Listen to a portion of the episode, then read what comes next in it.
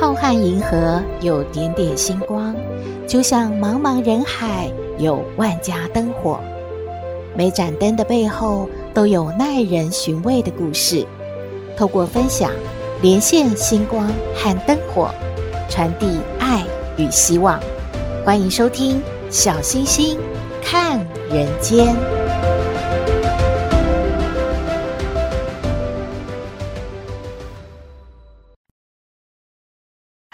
好朋友，大家好，大家平安。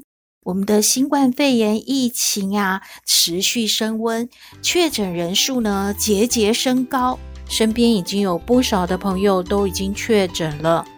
有一位好朋友啊，他就说了，他确诊之后其实是很紧张的，可是呢，他弟弟不紧张诶，把他喝了一半的咖啡喝了，妹妹也不紧张诶，把他吃了一半的汉堡给吃了。为什么要这样啊？因为他的弟妹都想要确诊，然后可以在家休息，不要去上班。诶，可是后来他弟妹都没有确诊，没有办法居家隔离，还很失望呢。小星星感觉这样很母汤诶，应该啊不要故意的想要确诊，还是要好好的保护自己比较好啦。Google 呢就公布了。最新的数据表示，疫情啊，让人在家工作，减少外出娱乐，可以说人民已经自动升级成二点三级的警戒了。也就是说啊，嘴巴上呢是要共存，其实身体很诚实啊，要躲在家里，好好的保护自己。英国呢有一项研究显示，因为新冠肺炎呢确诊而住院的病患当中，大概会有百分之三十的人在出院一整年之后呢都没有完全的康复哦。常见的新冠长期症状包括会疲倦啊、肌肉疼痛、睡眠不佳，还有行动速度变慢、呼吸急促。日本的厚生劳动省最新的研究也说了，大概会有百分之十的确诊病患在出院一年之后仍然会出现后遗症，主要呢也都是像上面所说的这一些了。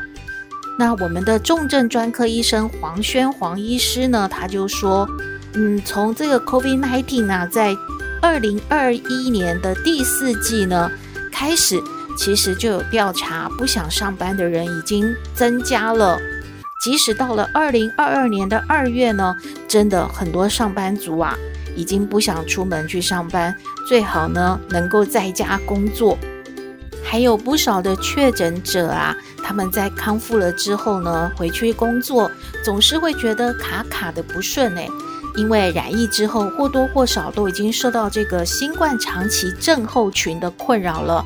会发生的一些后遗症，就像刚才所说的啊，有注意力不集中啊，容易疲倦、呼吸困难这一些症状，都超过六个月，会持续的起伏围绕着，所以呢，很影响工作的品质哦。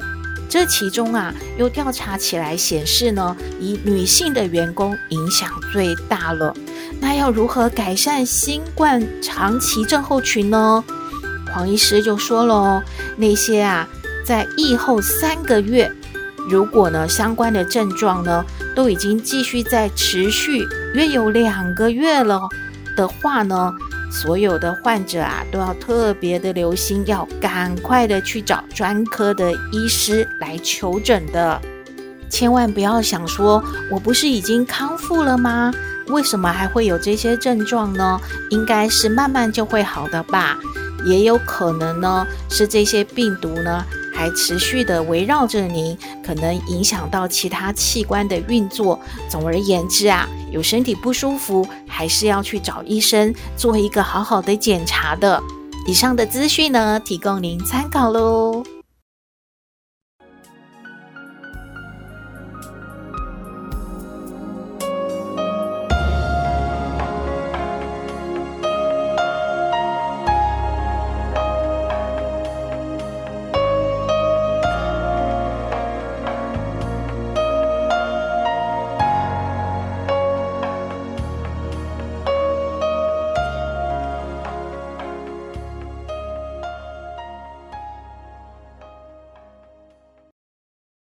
回到小星星看人间，今天要和您聊一个民间传说，就是有缘千里来相会，无缘对面不相逢的民间故事。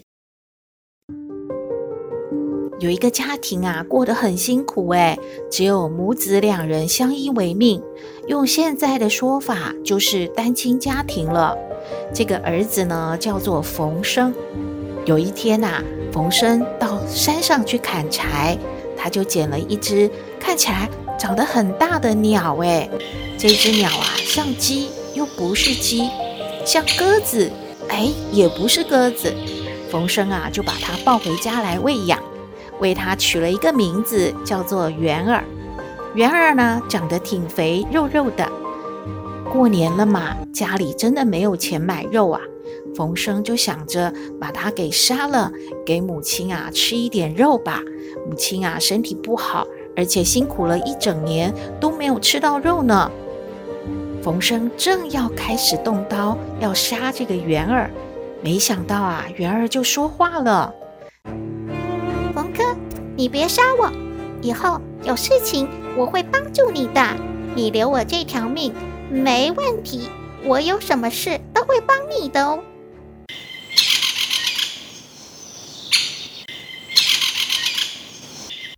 诶，冯生给吓到了，怎么这一只鸟会说话呢？还说人话？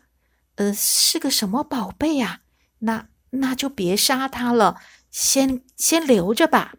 大年初五的早上啊，元儿就对冯生说了：“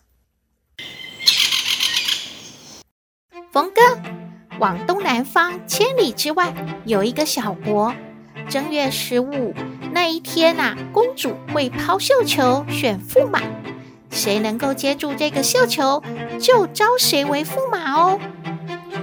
十四的这一天，我就带你去，到时候啊，她把绣球往东，你就往西跑；如果呢，这个公主把绣球往西投，你就呢往东跑。反正啊。最后，不管他往哪里丢，绣球都会落到你的手里的，包在我身上，你别担心，没问题的哦。哎呀，冯生听完之后可是半信半疑呢。可是到了正月十四的这一天，冯生和元儿都吃得饱饱的，元儿就叫冯生骑在自己的背上。就带着他呢，往东南方向飞过去了。飞了一天一宿，进入到这个国家的京都了。冯生啊，来到这个即将要丢绣球的这个彩楼下面一看，哇，周围已经是人山人海的，在准备要接绣球呢。公主啊，看到时辰已到了。他就拿起绣球要往下丢喽，他朝东面一比划，下面的人呐就往东跑，只有冯生呢是往西奔。他往西一比划，下面的人呐就往西奔。哎，只有冯生啊听到圆儿教他应该要往东跑。很快的，公主就注意到了这个冯生，哎，这个青年怎么不一样啊？他怎么没有顺着大家一起往那个方向走呢？这个公主啊，她就默默的在想：哇，这个人穿的好破烂哦，他一定是家里很穷吧？不过他长得还挺英俊的。而且他的思考都跟别人不一样呢。你看，我要往西，大家就往西跑；我想要往东投这个绣球，大家就往东跑。只有他和大家不同呢。最后啊，公主想好了，反正啊，她就随便的比划一下，就把绣球给抛下去了。下面的人呐，一下往东，一下往西，都想要接到这个绣球。可是呢，真的很奇妙诶，这个绣球就是那么刚好落在了冯生的怀里面了。下面啊，抢绣球的人一看，啊，绣球落到了一个穷小子的手里。哎呀，这可怎么好啊？大家都说你呀，绝对娶不了这个公主的。哎，我出重金跟你买这个绣球吧，快快快，你把它卖给我，好不好啊？这个冯生就说了，我，我啥也不要，我我就要这个绣球。你你们没有接到绣球，别跟我抢。谁要跟我买，我都不卖，千金万金我都不卖。在旁边树上等着的媛儿看到绣球已经到了冯生的手中，高兴地直叫：“啊，冯哥已经接到绣球了，真好！”国王呢，就派人把冯生招进宫去，和公主一起问清楚了他的身世。当他们知道冯生是经过元儿的指点，并乘元儿而来的时候呢，就得到了这个绣球。这种情况都感到十分奇怪呀。公主就说了：“这个媛儿是个有情有义的生灵，与冯生成亲之后，我们一定要好好的饲养它哦。”呃，是的，公主，我知道，没问题，我我我一定会好好养着媛儿的。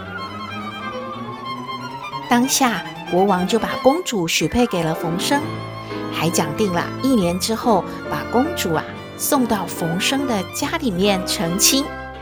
一年很快的过去啦，公主啊就坐着彩轿，带着金银细软前来与冯生成亲了。冯生这天早上起来，看了看准备好的酒菜，心想：公主在皇宫吃的是山珍海味呀，今天她来跟我成亲，我应该弄点什么新鲜的东西来招待她呢？这些好像都入不了公主的眼，她会不会嫌弃呢？可是家里没有什么好东西呀，那……想来想去，冯生觉得只有元儿还算是一个宝贝，那么干脆就杀了元儿啊，做菜给公主吃吧。这个时候呢，他也没有和母亲商量，哎，他拿起菜刀就杀了媛儿。媛儿还来不及喊叫呢，就已经被冯生啊放到锅里面给炖上了。哎呀呀，可怜的媛儿！锅里呢正炖着香喷喷的元儿。没多久呢，嫁娶的彩轿就到了。公主啊下了轿，和她的婆婆还有冯生都见过了，也行过礼了。东瞧四看，就问了。哎，媛儿呢？冯生说：“呃呃，媛儿让我给杀了，因为我今天觉得准备的这些酒菜可能不合公主的胃口。我想，我家最宝贵的就是媛儿，想让你尝尝鲜，你你闻闻看香不香？呃，这个香味啊，就是。”炖圆儿那个锅里飘出来的耶！啊！公主听了，心里立时一愣，真没想到，你是一个过河拆桥、忘恩负义的人，怎么可以这样呢？你这样一个人，我怎么能跟你过一辈子呢？想到这里。我真的太伤心难过，没想到我看错人了。来人啊，把我送回去给我的父王，我不要待在这里了。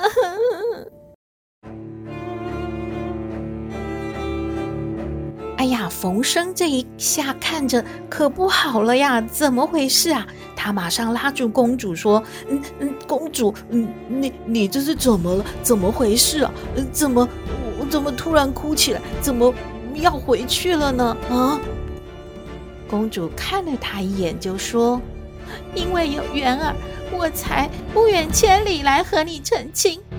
如今媛儿让你杀了，我们的缘分就没了，秦氏就拉倒吧，我不会嫁给一个忘恩负义的人。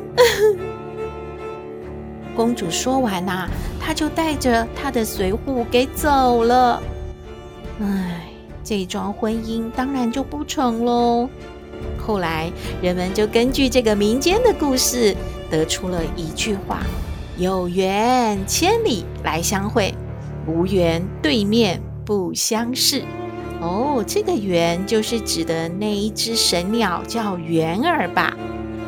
哎，小星星想到一个跟我们的时事有关的，就是啊，这个新冠肺炎啊，最好是与我们大家都无缘的呀，不要相逢，不要相识啊，赶快退散，退散哦！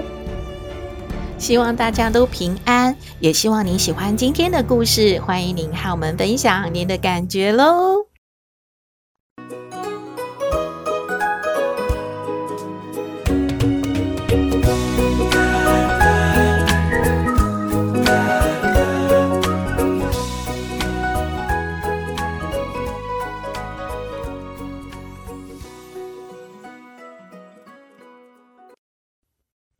哎呦，斗妹说她心情不好，哎，怎么回事呢？我们来听抖妹爱你。我是抖妹，有人说我很特别，有人说我无厘头，都没关系啦。我妈妈说我天真可爱又善良，还有抖妹爱你哦。哎呦，斗妹啊！啊，这么半天都没有你的声音啊，在干什么？也没有那个大老远就在那边喊什么啊阿妈啊阿妈！哎呦，太安静哦，哈阿妈不习惯哦，啊斗妹哈，怎样？你怎样哈？哎呦，阿妈，人家人家心情不好啦，就就是那个那个帅帅也身体不舒服，就没有。来上学嘛，然后有些小朋友就是有确诊，就不能来上学。嗯，斗妹心情不好啊，妈不要来找我讲话啦。哎呦，这样就心情不好哦。哎呦，心情不好会影响身体健康哦，这样不好，唔当哦。啊。跟你讲一个那个那个你常常说的那个聊天，我们来聊天好不好啊？这样心情就会好呢。阿妈问你哦，那个蛤蜊呀，你知道那个会吐水、会吐沙那个蛤蜊呀？啊，它摆酒以后哦，会变成什么啊？你知道答案吗？哎呦，什么蛤蜊呀？我只会吃啊，我不知道。摆久就坏了嘛！哎呦，你怎么这样啊？你平常找阿妈聊天，阿妈也都会给你说话啊，你也要配合一下阿妈。阿妈告诉你答案哦，你好好听哦。那个白久了的蛤蜊吼，哎呦，差点说出答案，叫做吼白酒蛤蜊啦，哈哈哈哈！有没有很厉害？哎呦。一点也不好笑，这什么答案啊？那没关系，再再来一个，哈哈。就是说哦，这个要用台语去想哦。那个叶金，你知道叶金是谁吗？不知道的。那个叶金的妈妈是谁？你知道吗？啊，你要用台语去想哦。阿妈感觉这一题好有趣哦。哟，阿妈，人家真的心情不好，你不要再来问我，我不知道答案啦。哎呦，干嘛这样啊？妈给你讲答案嘛。那个易经的妈妈就是液晶荧幕。哎呀，用台语讲你才会知道哦，有没有好厉害呀？啊？哎，这什么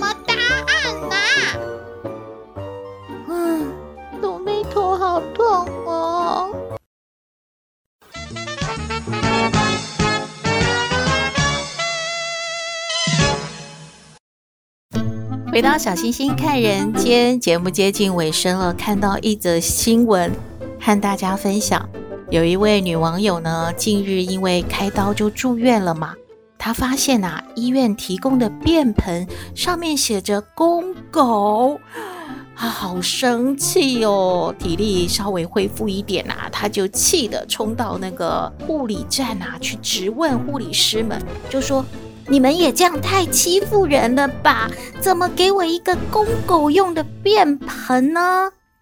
没想到护理师也一脸的纳闷儿啊，看了一下就说：“哎，小姐，不好意思，这个写的是公务，因为啊，经常有人嗯，就是跟护理站借这个便盆，呃，又忘记还，所以我们就会写上公务。”之后呢，如果你有自己购买的话，这个公物呢就要还给我们了哦。好尴尬呀！公物和公狗真的有点像吗？嗯。最近呢，因为疫情的关系，我们的医护人员真的蛮辛苦的。在这里呢，小星星也要向所有的医护人员致敬。真的，你们要保护好自己，为了自己，为了家人，一定要平安健康呀！今天的节目就到这边喽。您有任何的建议，都欢迎您写信给我们。我们的信箱号码是 skystar 五九四八八 atgmail.com。也请您在 Podcast 各平台下载订阅“小星星看人间”节目，一定要订阅哦，您就可以随时欣赏到我们的节目了。也可以关注我们的脸书粉丝页，按赞追踪，只要有新的节目上线，您都会优先知道的哦。祝福您日日是好日，天天都开心，一定要平安哦。我们下次再会喽。